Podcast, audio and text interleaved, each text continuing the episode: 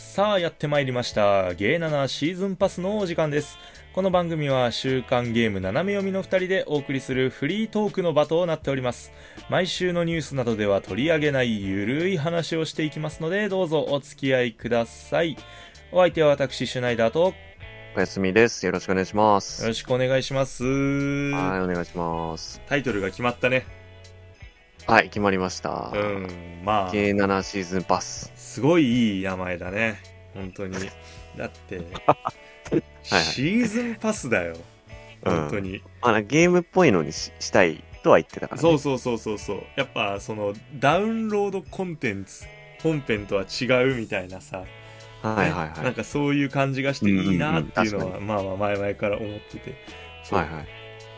なんかさ前かななんかそれこそオフレコで言ったか忘れたけどエキスパンションパスはどうかああ、うん言ってた。ちょうどなんか、ゼノブレ3のエキスパンションパスの話とかをしたせいで、なんかタイミングが確か一緒だったと思うんだけど。そうだからね多分そうそういうのでなんかあのねシーズンパスっていうところはい。はねちょっとなんか盲点だったなといううん。うん、感じがしてでしかもあのシーズンパスをこの頭文字を取るとね SP になるっていうことで、うんもうとてもスペシャル感があそうだね。る、うん、いい。そっちで読んでもらってもいいみたいああねだからいいと思うそう。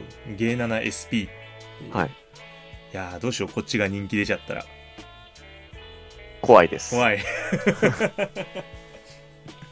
だってねゲー 7SP の方はやらないんですか？とかお便り来たらどうしようへこんじゃうやん、やん、うーん、そうだね。困るね。うん。ふあの、ふてくされるかもしれないんでね。私はね。ここっちのテンションを露骨に下げるかもしれない。ああ、はい。はい、ゲイ7シーズンパスね。はいお前らが好きだからやってやるよ、みたいな。そうだね。そんな感じになるかも。はいはい。そうもならないように。まあでもね、やっぱりいろいろとね、そう、話したいことはやっぱりいっぱいあるっていうんで。そうなんですね。そう、そういったことがね、やっぱりこっちでこう、楽しくおしゃべりできたらなっていう。なんか、やっぱりどうしてもあの、あれじゃない？ニュース的なものを取り上げる場所でさ、うん。自分あれが気になっててさ、ギャハハってやっちゃうと、ああ、ちょっとね、なんかま、あ公私混同。ややりそうね。やりづらいというか、そうそうそうそうそう聞。く側も、何なのだこれはってなるね。あれまたなんか、ドラッグオンドラグーンみたいな。どうすればよいのだってなっちゃうから。やばい。新宿に降り立ってしまう我う々が。ーん。新新宿じゃねえ。まあいいや、今日、そう、何の話をするかってことですよ。はいはいはい。まあもうね、まあ実を言うとですね、まあ実を言うとですねってことはないんで、だって僕たちがやってきたことなんだからっていう。うん。うん。えー、あれですね。まあゴールデンウィークも終わりましてですね。終わりました。はい。あの、だいぶね、我々も余裕が出てきたということで、おかしいよね。ゴールデンウィーク終わってから余裕が出てくるっていう。まあやっぱりね、連休中はこうゲームがね、いっぱいあったりとかね。あーまあまあまあそうそうそう、セールとかも忙しかったりとかっていうので、はい。あでもですね、あの、我々、その、前に、その、普通に週刊ゲーム斜め読みの方で、あの、はいニュースとして取り上げていた、あの、議題がありまして、あの、うん10月6日、去年ですね、うん半年以上前になるんですけれども、こちらで、はいはい。あの、スーパーマリオブラザーズのムービー、映画のやつですね。うんなんか、イントネーションおかしくなっちゃった。スーパーマリオブラザーズのムービー。ノームービー。なんでかね、源の 感じたかなそれをみんな。ちょっとなっちゃったよね、はい。っていう、まあ、スーパーマリオのね、映画がやってて、はいはいはいはいこれをやっぱり見に行かねばっていう、うん。ううん。ん、やっぱ一回ね、ニュースとして取り上げたならば、ね、見に行かねばっていうことで、えー私はね、もう、おやすみさんと早速映画を見てきましたわのよ。見てきましたよ。はい。まあちょっと、その話を今日するんですね。そうですね、これの感想が言えたらなということで。はい。うんそう、なんか、あれだよ、話す前に、その、一応、本文とかにも多分書いてると思うけど、ネタバレしますので、あ、ネタバレありで。うんよしまだ見てない方は、すいません。はーい。はーいとか言って言ったけど、ね。お前がはいじゃねえだろって多分視聴者は思ってる そうです、まだ見てない方はもうここで終わっといてください。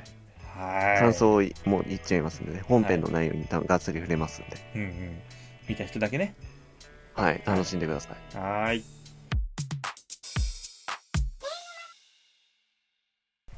さあというわけで、えースーパーマリオブラザーズザムービーですね、これの感想を言っていこうと思いますはいはいはいはい。いやもうね面白かったんですよまあまずめめっちゃ面白かったうね。ん本当にだからもう自分たちあれですよね 4DX でそうですよ。はい初めてですよ。初 4DX うーん。いやーよかったもうアトラクションだったね。そうもう 4DX はねあの座席が動くんですよね映像とリンクして、うん。うんまあ、そういったあの特殊効果というか、まあ、座席が動いたりとか、まあ、例えば水のあるシーンでは水がかかったり、まあ、あくまで少量ですけど水がほんとちょろっとね。うんうんたり、まあ、あとは風が吹いたり、う。うんんで座席に直接こう振動が来たりとかってういう、ん。まあ、こう様々なね特殊効果みたいなものが備え付けられていてで映像とともにあのそれがですね作動するとこう没入感が高まるっていううん。感じになってますねだからあの例えばこう映像中のカメラがこう右を向くシーンではこう座席もちょっとね右に傾いたりとかっていう、うん、感じでちょっとこうカメラとリンクした動きとかがあるとね余計にこう自分たちも右向いてるようなうん。感じがし。てっていうので、かなり面白いですよねあの試みというかう。うんしかも 3D だったじゃないですか。そうおまけに 3D あの 4DX3D だったねうん。よ まあ、3D もね、良かったですよね。うん本当にその奥行きを感じられるうん。よねうんまあだからそういう感じで結構こう環境をねほぼほぼ最強の状態にして、そうだねう。ん、見れたから結構ね面白さもかなり跳ね上がったというか、うん。うんいう感じでいややっぱりそのマリオの映画っていうのもそうなんだけど、やっぱそのうんイルミネーションが作ってるっていう、うんうん。ことで、まあそのミニオンとかのね作った会社なんですけれども、まあ本当にその安定の面白さというか本当に外さないなっていう、そうですうんうんね。まあ、でもすごいですよね。こう、マリオを扱うってなって、うんうん、結構まあ冒険するところは冒険してたと思うんですよね。そうだねやっぱり、うんうんまあその会社独自のカラーを入れてるというか、そのイルミネーションがこういう風にやってみたいみたいなのをこう結構ちゃんとやってるから、うんうん、それがすごいよね。そうなのよね。マリオオの映画作るっつってこんなんできるかみたいな。うんうん。いやだから本当にそうそのなんていうのかな親和性が高かったっていううん。のもあるよね本当に、ううん、ん。だからミニオン特有のあのはちゃめちゃ感っていうのかな、うん。こうちょっとねこうあ焦るところでも手に汗握るシーンではもうう本当にん。こう何かに追われたりとかね、こうん。う逃げたりとかっていうシーンがあったりとかっていうのがうまくそのマリオっていう世界観に落とし込まれているというう、ん。うんそうね。うんうんうんうんうん。だからね天全体、あ、はいはい。あいいっすよ、いや、全体的にテンポもねうん、良かったから、うん、まあなんか本当にだれるとこなかったというか、そう。ずっと見てられたね本当に、ううん。ん。まあ 4DX のこう、振動とかも相まって、うんうんうん。もうマジでこうぶっつくなんていうんですかね。こうずーっとこうし集中して楽しめたというかそうなんだよね。だかうん。らあれ俗に言うその息をつく暇もないというか、ああそうだうんうんうねんうん。そう。だからあの変にこうシリアスになったりとかっていうその映画のストーリーでなないからあんまり。なかった、うんうんうん。本当に。だよくさこうなんかさあの2人とかなんかこうバディとかがさこういたりとかするとさ映画とかでこう喧嘩をしたりとか、ああはいはいはい。うん。そういったこうちょっと不和みたいなのがねうん。あったりするのででそれを仲直りするみたいなのがあったりするじゃん、うん。今回はそういうのなかったかなっていう。ドンキートぐらいですかうんうね。ん本当に。まあでもほらそんなにこうもともと仲が良かったのがっていうのでもないから、そうそうそうそう。だね。まあ、やっぱもうもともと最初は敵としてうん。いた状態で、まあ、ちょっと仲良くなったりそうでもないのかなみたいな、うんうんううん。うんん、なんかそれぐらいだったらまあそんなにこうみんなもハラハラすることはないというかその、まあそうだね。うん、無駄な人間関係でハラハラすることはないから、うん。うんそれは良かったのかなっていう、そうだね。うん、本当にまあもうあれだよね目的がはっきりしてるというか、うん。うん、あのやっぱクッパを倒すのがもう目的だっていうのはもう、みんな分かってることだから、そうね。うん、そこがはっきりしてる以上はもうみんな本当に目標に向かって突き進むだけというか、うん。ね、そういう感じがいいよね。まあなんか、うん。あの比較するわけじゃないけど例えばそのピクサー映画とかでもうあの黒幕がちょっと最後までわからないみたいなパターンはいはいはい。あるじゃない？うんうんうん。なんかそういうのとはやっぱり違うどうなるんだろうどうなるんだろうとはならないから、うんその部分が排除されて本当にさっき言った冒険の方に全力投球できたっていうのはかなり良かったのかなってう。いう。うでもまあ、最後のこう展開はちょっとこうい読めなかったというか、うんうんうんその、まあ、ブルックリンとキノコ王国がまあ、こう融合しちゃうじゃないですか。そうだねなんかこうつながつながってはいたんだろうけどいもうほぼそうそう、一緒になっちゃそれがこ、うみたいうなね。うんそうそうそううんそうう。いんうんや、だから、もう終わりだよねって思ってて、まあ、いよいよそのクッパ倒して終わりかっていうところで、そのイベントが挟まるから、うんうんこれなん、どうやって終わんのっていう感じね、あそこで一瞬ちょっとあったんですよね。確かにそうだねやっぱりある種のどんどんでん返しとまではいかないけど、うんあこうなっちゃうんだっていう要素はあーでもそうそうそうそう。それもやっぱりそのあの黒幕が分かってる分かってないの話とちょっとうん。戻っちゃうかもしれないんだけどやっぱそのうん最後に黒幕が分かるとそれがどんでん返しになるというか、ああ、うんはいはいはいっ。ていうのにの代わりになってるのかなっていうあやっぱそのままクッパを、うん、倒すだけだと、まあ、やっぱりちょっとこう味気ないというか、まあ、みんな分かってたことだったからあ、まあまあそうだね。んだからそんな中でブルックリンに戻ってくるっていううん。ところはある種あの視聴者の期待を裏切る期待を裏切るというかいい意味で裏切る形になったのかなっていう、んうんうん。予想ね。感じはするよねなんかね。うんう。んまあ、まずやっぱり一個、こう、驚きなのは、はい。最初のこうマリオたちのこう、冴えなさですよね。ああね。本当に思いった。けてなさ。うん、ちょっとねどこかこう我々はやっぱマリオって言ったら結構こう偉大な存在というか、そう。うんそうなのうん。それこそスターだともう思っちゃってるうん。からさ。確かに。まあ、うんね、予告とか見ててももう、そもそもさ、スタートがキノコ王国じゃないっていうのでも、うんうんまあ、普通にじゃあ、ブルックリンって街じゃんねってところから始まって、うん。うんで、まあ最後の、こう、オチにつながるというか、まうんあ世界が融合して、まあこうして自分たちが知ってるこうマリオの世界に最後なったんだっていう。そう。だからなんかキノコ王国に、あの、オーバーオールを着た配管工がいるんだみたいな。そうだねなんかようやくそうだねそのみんなの知ってるマリオになったっていうそうそうそうそう。なんだろうなそういうことよ。うんある種エピソードゼロ的な。側面をはらんでいるというかそうなんですよ。そこが、まあ最初の驚きもあるし、最後のこう、あっていう、こう納得というか、あ、こ、ここで現在にこうつながるというか、うんうんうんまあ、い俺らが知ってるマリオにつながるんだみたいなね感じで。そうだから本当にびっくりしたなっていうので、うん。あのー最初だから自分はさあのてっきりああのートゥーンリンク的なことなのかなって思ってあ あの本当はこの人はマリオじゃないみたいなあ、ああ、マリオ。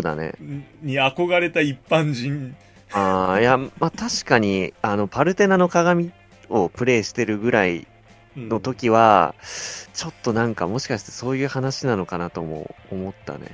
ねどこかこうちょっとねそううん。あこういう裏切り方かとはうん。一瞬ちらと思ったけどうん。あれだねしっかりキノコ王国に行ってくれたのでう。うんんなんかまあもう本当に良かったよね。成長物語というか。うん。としてちゃんとそうね描かれたんだなっていう、うん。なんかあれだよね。本当に。てっきりこう本当そうさっき言った我々にとってはやっぱマリオは偉大だからね、うん。あの余暇でテニスやパーティーを楽しむうん。大富豪のイメージがうん。あったので、うん、そうだ。忘れてたね。そう奴らは配管工、そうん、なんか、うんねしっかりこう配管工ののまさか仕事のシーンがちゃんと見れるとは思ってなかったので。う。そうだね。んうんなんか難しいところでねあんまりこうその語られてなかったよねそのなんかさ、うん。独立するっていううん。ところに関しては、なんか割とこうお兄さんが一存でこう弟ルイージを巻き込んで独立しましたみたいな,、うんなんか割とそれぐらいなあっさりとした、うん。ううんん。説明だったからまあまあ、あそあそこも冒険っちゃ冒険だよね。ああいう感じでマリオを描いていいんだみたいな。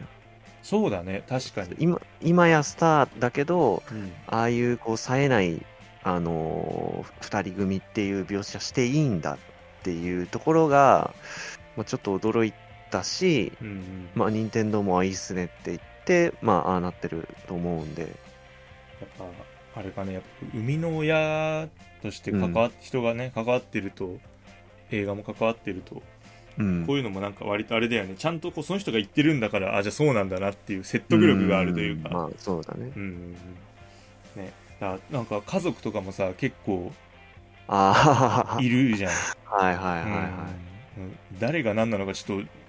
まあそうだね。ね。誰が何だかちょっとわかんなかっ。関係性がまあお父さんとお母さんがいることは分かったんだけどその他のねおじいちゃんもいたけどうん、うねん。後の人たちあれは何だったんだろうみたいな。なんか意地悪そうなおじさんとかね。ねいたよね。同居してるのにみたいそうななんなんであんな偉そうなんだろうかみたいな、うん、いいなと思って。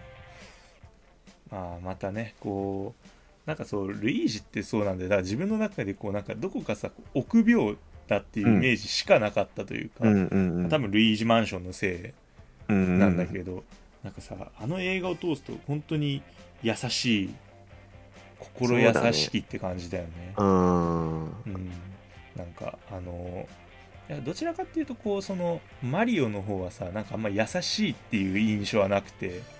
ああ、そうだね。ん。そう。どちらかっていうともう勇気を持ってるっていう。うん。ちょっと強い感じ、ううん。ん。ここぞっていう時には頼りになるみたいな。なんかうん。そういう印象で、で逆にルイージなんかはすごい優しくて、うん。っていう。で彼も彼でやっぱりその兄さんのためにっていう。うん。ね、まあ、こ兄さんのためならって優しさをもとにこう強さを持ってるみたいな。うん。そうちょっとなんかねあそこね泣きそうになっちゃったんですよね最後ああ、うんあすいや、僕はもうちょっとあそこは、もう軽く泣きましたね。あの、マンホールのとこでしょ？あそうですマンホールっていうか、あの、火を防いでるとこでしょ、そうそうそうそうそうそうあそこはもう全然ダメでしたね。いや本当に、うん。そうかって思ったいやうん。なんかねここで活躍してくれるとはってうん。いい見せ方だなってうん。なんかね、まあ、あのー吹き替えで見たじゃないですか。はい。まあ、吹き替えが良かったっていうのがまずああるんですけどーうん、うんうんうん。ルイージ特にや良かったなと思って。なんかねいいよね。こう、うん。ちょっとこうか細いというかちょっと細い感じの声だったけど、うん、なんかでも、あのー原作というか、まあ、もともとの声の感じもちょっと感じるんですよ。うんうんうんあのーまあ、マリオとルイージ、もともとは一緒ですけど、声やってる人はね。うんうんうんただ、あの原作の感じもね、出てるんだよね。で、うんうんあの、けあなんですか、ルイージのその担当されてる性の人の名前は結構いろんなところで僕見たことあったんですね。うんうんただ、全然ね、ああいうキャラクター性のをやってるんじゃなかったんだよ。結構なんかもっと勇猛果敢な、それこそキャラで主人公だったり、うんあ声優さん自身が。うん、そうそうそう、はいはいはい。やってるのしか聞いたことなかったから、なんかこの人がルイージなんだって最初見る前はちょっと思ってたんですけど、うん。なんかあれだよね。どっちもそうだけどそのあれだよね。多分ルイージの方は畑中佑さんがやってそうですそうでマリオの方はこう宮野真守さんがやってっていう、はいはいはい。うん、どっちもこうなんかあそういう声もできるんですねっていう、うーん、うん。なんかねどう演技の幅が広いというか。なんか普通に違和感なく 見ちゃったから、やっぱマリオの声ってどんなんなんだよみたいな、日本語でやったらっていうのはやっぱ見る前はね、あったけど、うんうん。もうなんか普通に見てましたよね。確かに。そう。だあれが本当にもうデフォルトなのかなっていうかもうこれで決まったなっていう。あー、確かうに。ん、印象あるよね。だって他にないもんね。なんかあのマリオの声を日本語であんまり聞く機会って。ないね。ないよね。多分あのディスクシステムの CM とかぐらいだと思う、あうん。ー、まああの、それこそあれですよね、その原作というかゲーム版のうん声の人もこう出演してましたよね。うんあいたね最初のところにねそうそうそうそう。なんかこれこっちだって最初ちょっと思っちゃった いるじゃんっていう。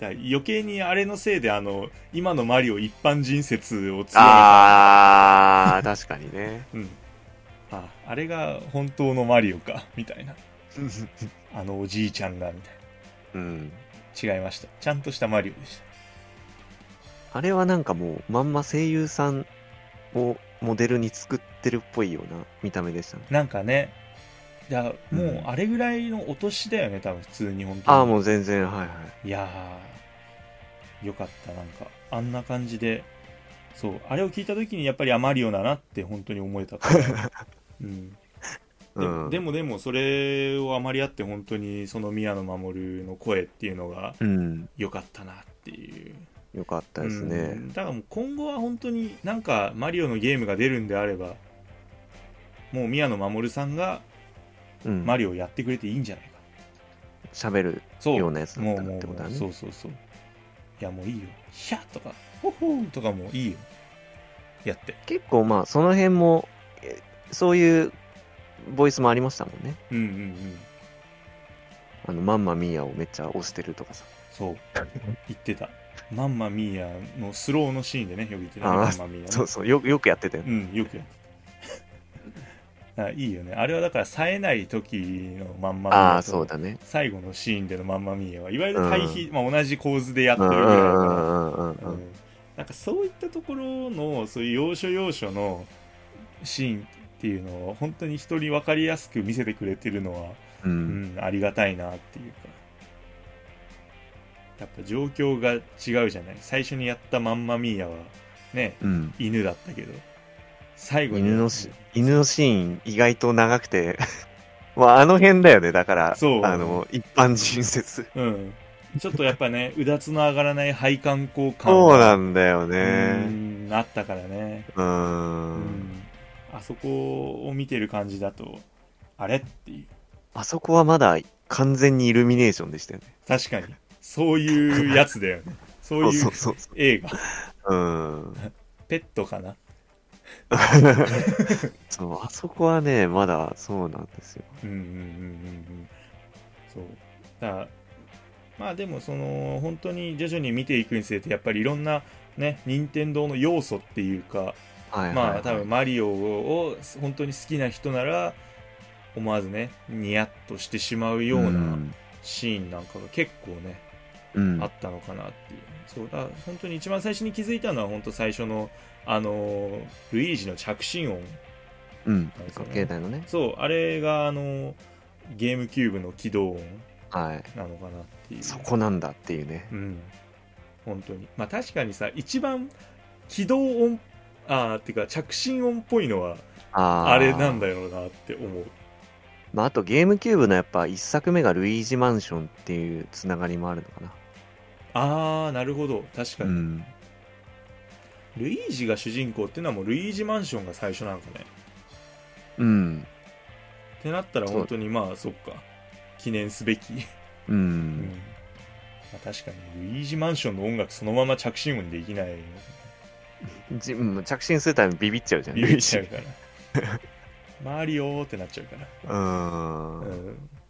ああ確かにいいなとは思って。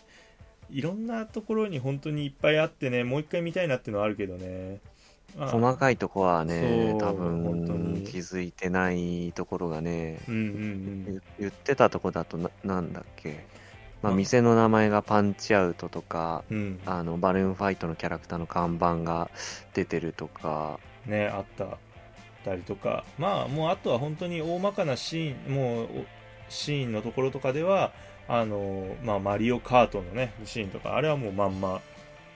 そやっぱマリオといえばマリオカートなのうかなマリオカートのシーンやっぱ好きですね。あれ良かったよねなんか。そう。あの見終わったと言ってたけどあのガレージで流れてる曲がもうまんまそのマリオカートのマシン選択時の BGM でうんうん。あの機体とタイヤとあのウィングを選ぶあのスロットルみたいなのももうゲームのまんまで。でまああとはそうだね。まあでもレインボーロードはまあもう隠しっていうかまんまか。そうだね。なんか、ううんん本当にそのマリオカートっていうかまあ普通にカートに乗って移動するシーンでは本当にもううん。マリオカートを余すとこなくやそうったななんだよっていう。うねん。やっぱよもう、うん。甲羅も投げるしバナナも投げるしみたいな、そうなんですよ。うん。トゲゾウもあるしね、うん。トゲゾウすっげえつ なんかあんななんだみたいな。そうああいう感じで来ると思わなかったかうら、ね。ん。うん、なんか結構さ最後まで粘ってたじゃん敵としては。そう。なんかブルーシェルみたいな言ってうんうんうん。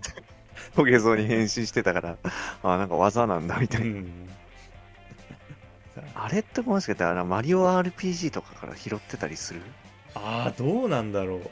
技名が出るってなんかそういうのじゃないと多分ないよね。確かに。まあ多分青コーラうん。なんだろうっていうだけなんだろうけどどうなんだろうね、あまあありそうっちゃありそうだよね普通にね。うん、ううん。んなあでもあれあそこら辺は本当に一番見ててワクワクしたんだよね。そのマリオカートのシーンっていうのは。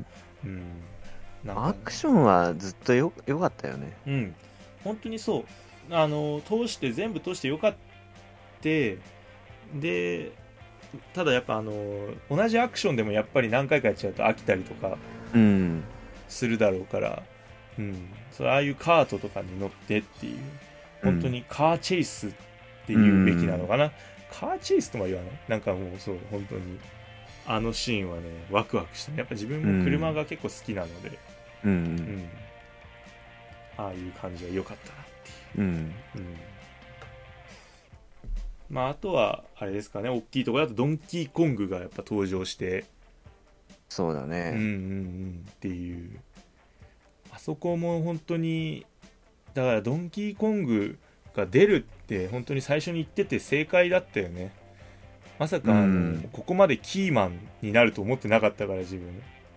そうなんですよね、うん。今回僕はだからまあ何個かこう映画のお気に入りポイントがあるんですけど、はいはいドンキーの存在めっちゃ良かったです。よもう全編良かった。ドンキーは、そうだね。いてお芝居も良かったし。うんうん。そう。そうなんだよね。なんかあのちょっとひょうきんな感じっていうか、うんあの感じは本当になんかスーパードンキーコングのオープニングを彷彿とさせるああというか、うん、64のあのモンキーラップでしたっけ？うんうんうん DK ラップか。うんうんあれももう世代直撃なんで。ああめっちゃ嬉しかったですけどね。そうだね。64やってる人とかはだから本当に嬉しいんじゃないかなあれ。なんかキャラクターも結構いたんでしょ多分。チャンキーとかね、うん。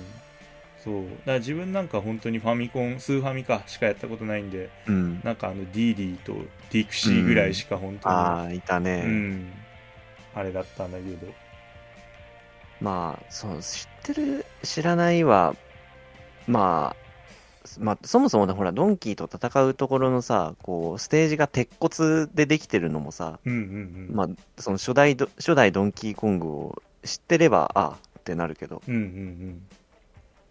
そうだよねあの感じはね。そうそうそうそう。いやーそう。あクランキーだっけ？あのおじいちゃん。はいはいはいあれせがれって言ってたけど普通に息子なのかね？あ、でも、そうだね。もともとの設定でもそうだったのかな。あんまりちゃんと意識したことなかったけど。ねなんかさたただおじいちゃんなのかなって勝手な意識とかイメージ勝手に思ってたねあったけど、うん。ねそっか普通にパパっていう可能性もうん。あるのかう最初、なんかクランキーのキャラぶっ飛びすぎだろって思ったけど、うんよくよく考えたら原作でもなんか杖でめっちゃドンキー殴ってたりしたし。そうだよね。しばきそうそうそうそう。あ、そういえばこんなんだったかなみたいうんな。うん。まあこんなかっていうので。まあ、うん。いいんじゃないか。ちょっとなんかねはっちゃけてる感じがやっぱうん。キノコ王国とのこう差が出るというか、そうだね。う。ん。なんかさあれだよね。なんかこう統率が取れてる感じがしてたじゃん。ドンキーの人たちとも、うん。そう。かと思いきや割とこうなんかマッドマックスみたいなああ。なんか割とはいヒャッハーな、人たちみたいな。そういう感じもあってみたいな。よくよく考えたらあのドンキーコングのあの世界に来た時にいきなりこう乗りなって言って、ね、車で行ってみたいなの、うん。あれもだいぶこうファンキーな感じが、そうだね。うん、ファンキーコングっぽかったしね。あのそうだね。ちょっと、コングはね。うん、ファストトラベル要因がうん。そうあそこの感じであそこ行く時からもうちょっとカート要素はよくよく考えたらあったね、そうだね。うんテイクオンミーでね。音楽も本当に、うん。あの80年代うんの。方まあが喜ぶのかな、当時の曲なんじゃないかっていううんことですよね。そのマリオの。まあやっぱりそうかなっていうそうやっぱ80年代、90年代あたりの、うんうん曲を使うことでやっぱでも当時の人は嬉しいんじゃないかなっていう、まあいろいろ思い出すうんうんうん。のかなっていうね。みたいな。そう。なんかそうああいうのやっぱり聞くとそう自分たちの時に何の曲流れたら嬉しいかなって。ね思ったりちょっと考えたりすることはあるけど。自分たちの時ってな、なんだろうな。なんかちょっとこうさ多岐にわたるもうなんかだいぶこうねいろんなここう曲があったというか。そう、そうだうね。ん、何が嬉しいかっていうのはまあちょっとマイケルとか。あーとか。わかんない。マイマイケル・ジャクソンって、ちょっとま上？前そうだね。上かな。まあでも個人的には好きだからいいけどみたいうん。なうんなんかまあどちらかというとこうなんかそのビートルズみたいなさそういう一強なものがさあんまりないというかそうもう確かだいぶにそうね。そうそうもうアイドル好きだったらもうほらジャニーズとかが好きな人はもジャニーズだったりとかっていうぐらいな感覚だから。もう、枝葉が分かれすぎてて、そうそうそうそうそう。ここれっていうのはない。うん。なんじゃないかなっていう。まあまあ確かに。うん。まあまあまあまあ。自分たちの頃どうなってるかさすがに分かんないですけど、うん。うんいやでもね本当に全編通して面白いなっていう本当にそう最初に言ったように気もつかせぬ展開の連続だったっていうのがうん良、かったよね。本当にこれ、そうちょっとでもこうなんかあのメッセージ性があるというかなんかあのちょっと説教臭かったりとかするとさなんかこううん。ね台無しになるというかうん。そんな中でやっぱりこれだけこうしっかりとやっぱイルミネーションが、ね、冒険活劇として作ってくれたう、うんそうね。エンタメにね、振り切ってくれたのが良かったですよね。うんそうっていうのが良かったなっていう本当にもう見て損はないなと、ううんん。個人的には思うんですよね僕はだからもう、あのゲームやりたいです。ああねあれをもうあれのゲームがやりたい、うん。あれやりたい。うん本当に。確かにうん。そうわかるなん。かさ世界観が本当にはっきりしてるというかね、うん。そうだからこそやっぱりあの中を動かせたら面白いだろうなっていうのはあるねん。うん。ちょっとこう、プレイヤー視点っぽい画面もあったじゃないですか。そうだねなん。かマリオの後ろ姿とか、あとはこう、まあなん。だろうな、パ城が攻めてきた時のこう、ピーチのすごい男前の後ろ姿とかさ、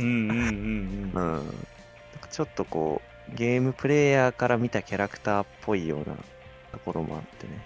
これも、まあ見た後言ったんですけど、そのマリオの動きの再現がすごい良かったっていう。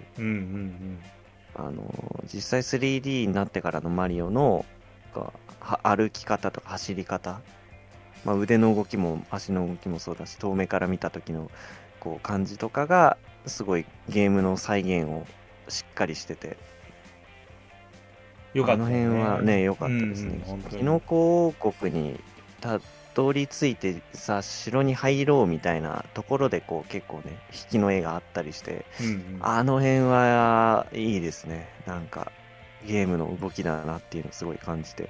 そう。だからそのゲームの動きっていうちょっとこう一般の人にはわからないような動きとかっていうのを、そこはかとなくでも分かる人には分かるんだよっていうところうんそう見せるっていうのがいい塩梅だなっていう、ううんん。そうね。ふうに個人的に思いましたね本当に、うん。そうだから露骨にやっぱりこのゲームの面白いところをこう受けに使ったりとかしちゃうと、うん普通の人はななんかよくわかんないけどそういうもんなんだろうなみたいうな、風んに。なってちょっとしらけちゃうところがあるんだけど、あえてそうさせないっていう、うそのアクションとしては楽しいしゲームやってる人だったらなお楽しいみたいな、ううんん。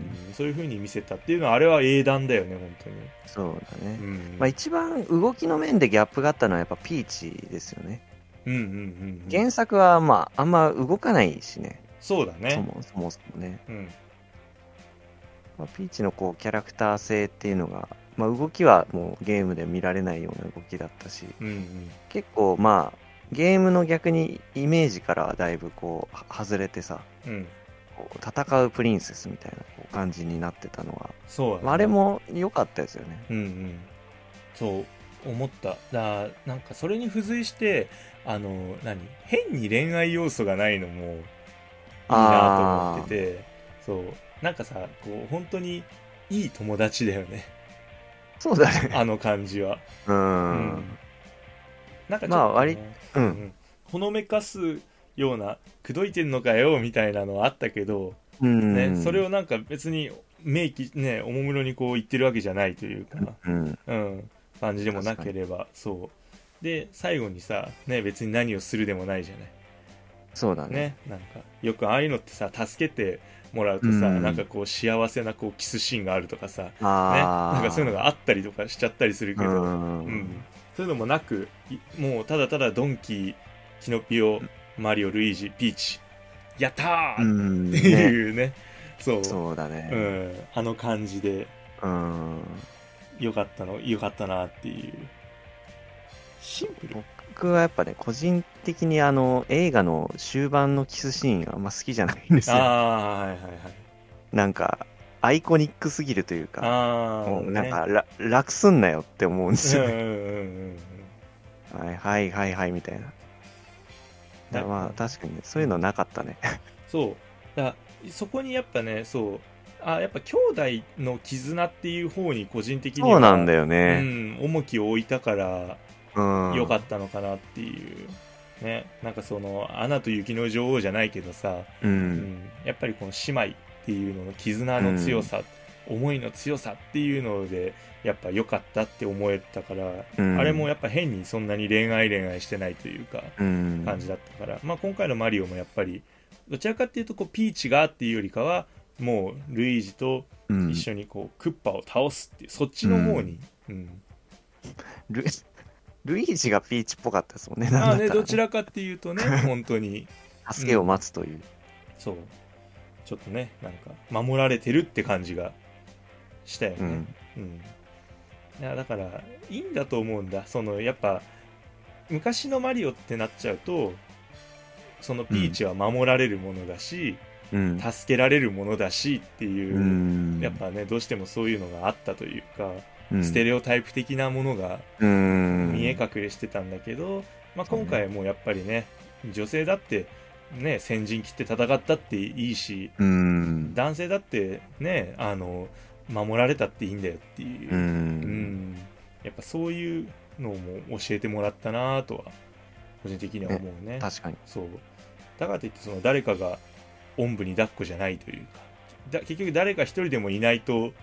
あの局面は乗り越えられなかったわけで、うん、そういうのがいいんじゃないですかねやっぱり。見る人みんなに勇気がもらえるう。と、うん。ん。いやー、さい、もうそうね、最後の方の、こう、共闘の下りとかはね、いいですね、本当に。ね。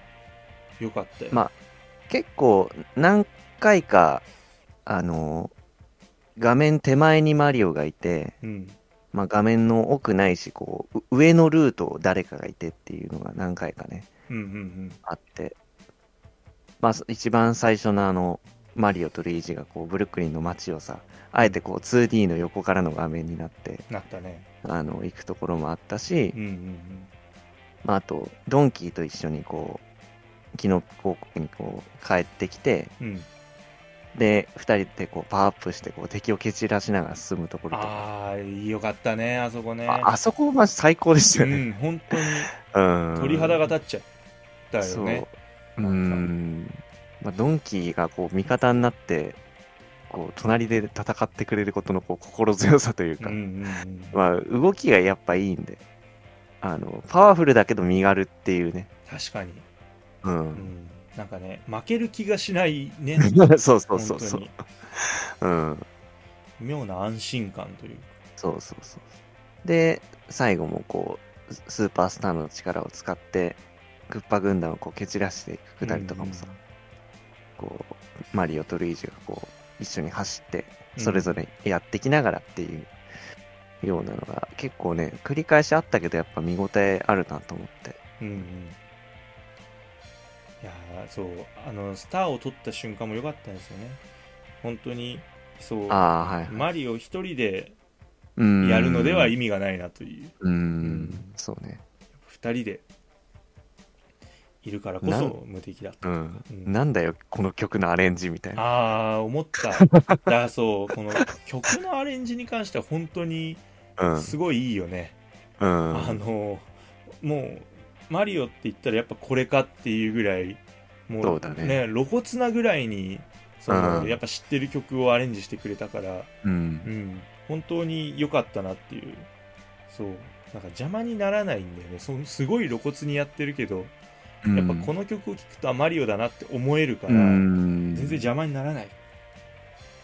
あれがいいんですよアレンジャー楽しいだろうなって、ねえもうウキウキでしょあんな思いながら。まあ難しいとも思うけどね。そういやでもね随所随所本当にちょっと地下に入ったらあの地下の音楽うん。ね、土管に入った時の音楽が聞こえるけど、まあでもそれもちょっと不気味な感じにねしっかりうん。なってて、でも主要なフレーズは逃さないっていう、うん。うんだったりとか本当にこうやって聞くとなんか本当に空で歌えちゃうんだなっていうぐらいマリオの曲って覚えてんだなと思って、そのそうだね。ね水のステージだったらちゃんと覚えてるし、はいはいはい。うんうん。とか、うん、クッパのステージとかあれ多分なんかいブラマリオブラザーズだけじゃないよね多分いっぱいあるんだよね多分あそうだね、多分うね。ん、なんかマリオワールドみたいなのとかのも多うんう分ん。あったりするよね、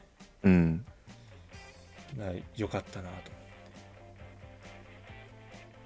ってそうねそう音楽良かったよ本当にだからさっき本当80年代のってうん。言ってたけど、いやもうそっちだけじゃないんだぞっていうちゃんとマリオの。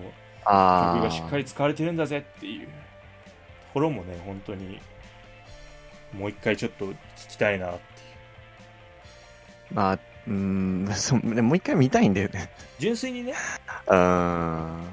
それはね思うまあ、劇場で、まあ、あんだけちゃんと 3D 込みでね、うん見れたのは良かったんで、うんまあ、俺、ブルーレイはもう絶対出たら買おうかなとは思ってうんるけど。ああいいようん。そうなんだよねだからあのまあちょっとサブスクとかでもし配信があったりとかねそういうのがあれば本当に一時停止しながらこれがこの小ネタなのかとか小ネタ探しをしながらねそうだね。見たりするのもまたちょっと一興なのかなっていううーん。感じはしますなそうですね。うん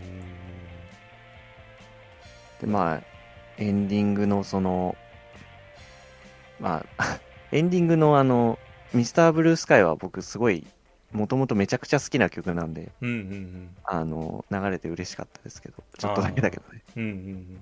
ちょっとあの、ラジカセはなんか、な動物の森かなみたいな。う確かに。ん。そんな感じがね。そう、ザ、ダダブルラジカセみたいなうんうんうん。やつで、あれしてましたけどね。で、最後ね、ほら、あの、ヨッシーの、そう。そうなんだよ大丈夫？卵がね。みんなそうあれスタッフロールで席立ってない？っあー、そっか。あれはだから一回主要なキャストとかスタッフがバーって紹介された後か。そうあとあれそうだねはねヨッシーの卵がねうん。あったっていう、まあちょっとこう続編をほのめかしてる。そうだと思うんだけどね。やれんならもう全然やってほしいですけどね。ねえ本当にいいんじゃない？毎年やんなよね毎年？ドラえもんしんちゃんみたいな感覚でマリオン。うんおやりよあのクオリティ毎年は無理よ。ダメか死人が出るぜ。死人が出るまあな、なん、ワリオとか？あー、まあ出てきてないよね。ねいないね。いや全然いいよ。まあその辺、まああと、まあ当然ヨッシー。うん。まあヨッシーはちらっといたですけどね、今回そうだね。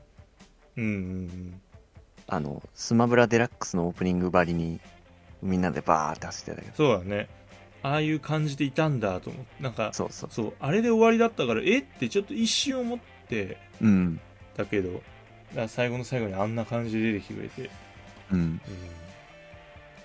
うん、まだまだまあね言ったらヨッシー、やっぱり、その初代スーパーマリオブラザーズには確かいなかったからね。うんうんうんそっかそういう意味でも。いないのかうん。それこそワールドからうん、だ、かなうんうんヨースター島的な。うん。いやーそっか。だからもういや続編はもう作っていただいて。だもうね。ね。ガンガン任天堂のキャラとかうん。ちょっと出したのとか見てみたい、うん。まあ、任天堂ピクチャーズもあるから、はいそうなのよ。どう、どうかなっていう。どっちがどう やるかなみたいな。確かに。そうなんだよね。だからそのお祭り映画的側面を取るのかあそれともちゃんと。とマリオっていう一キャラクターとあれを確立していくのかみたいな。うん。それがやっぱ気になるな。やっぱそれがやっぱ2の方で方向性が決まるんじゃないかなやっぱり。そうね。うん。いやー、もう一回見ていいよ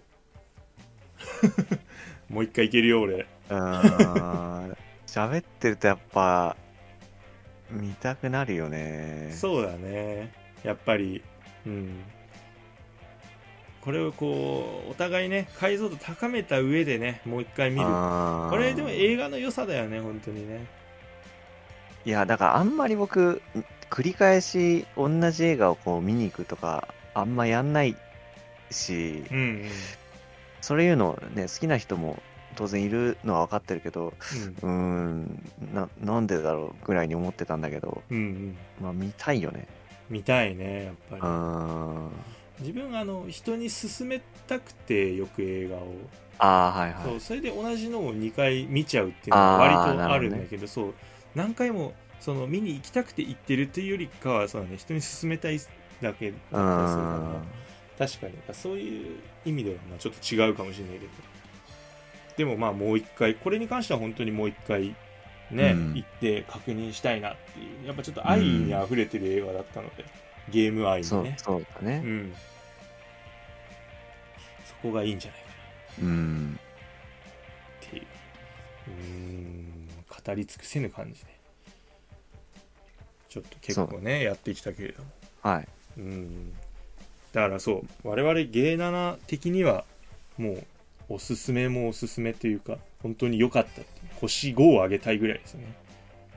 うーんもういもうそうね。もう文句なしというか。そう文句なしで。うーん。まあ迷ってる人がもしねいたら見てほしい。まあここまで多分今聞いてないと思いますけど、まあまあ、まあ、見てない人。確かに、うん、だから逆にねこうあのこういうところが良かったとかそういうこういうシーンが好きだったとかそういうのがねこう聞いてる皆さんあればそうですね。ぜひねちょっとお便りとかでも何でもいいんでね そうですね。教えていただければ。うん。ポッドキャストやられてる方なんかおのおの話してるそうな気もしますけど。そうだねやっぱ。り、うん。まあゲームじゃないとはいえやっぱり見れる人はみんな見るんじゃないかななんて思いますけどね、そうだね。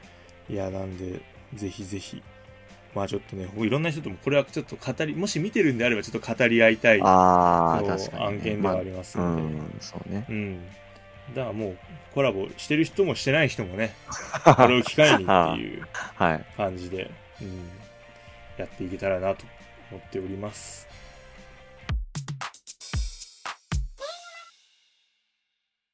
えー、ゲー7シーズンパスは不定期更新となっております。最新のゲーム情報を取り扱っている週刊ゲーム斜め読みは毎週木曜日の配信となっておりますのでそちらの方もよろしくお願いいたします。またお便りや感想を募集しております。ツイッターのハッシュタグゲー7でつぶやいていただくか固定ツイートの回答フォームからどしどし投稿しちゃってください。それではゲー7シーズンパス次回の配信でまたお会いいたしましょう。お相手は私シュナイダーとおやすみでした。はいそれではまた。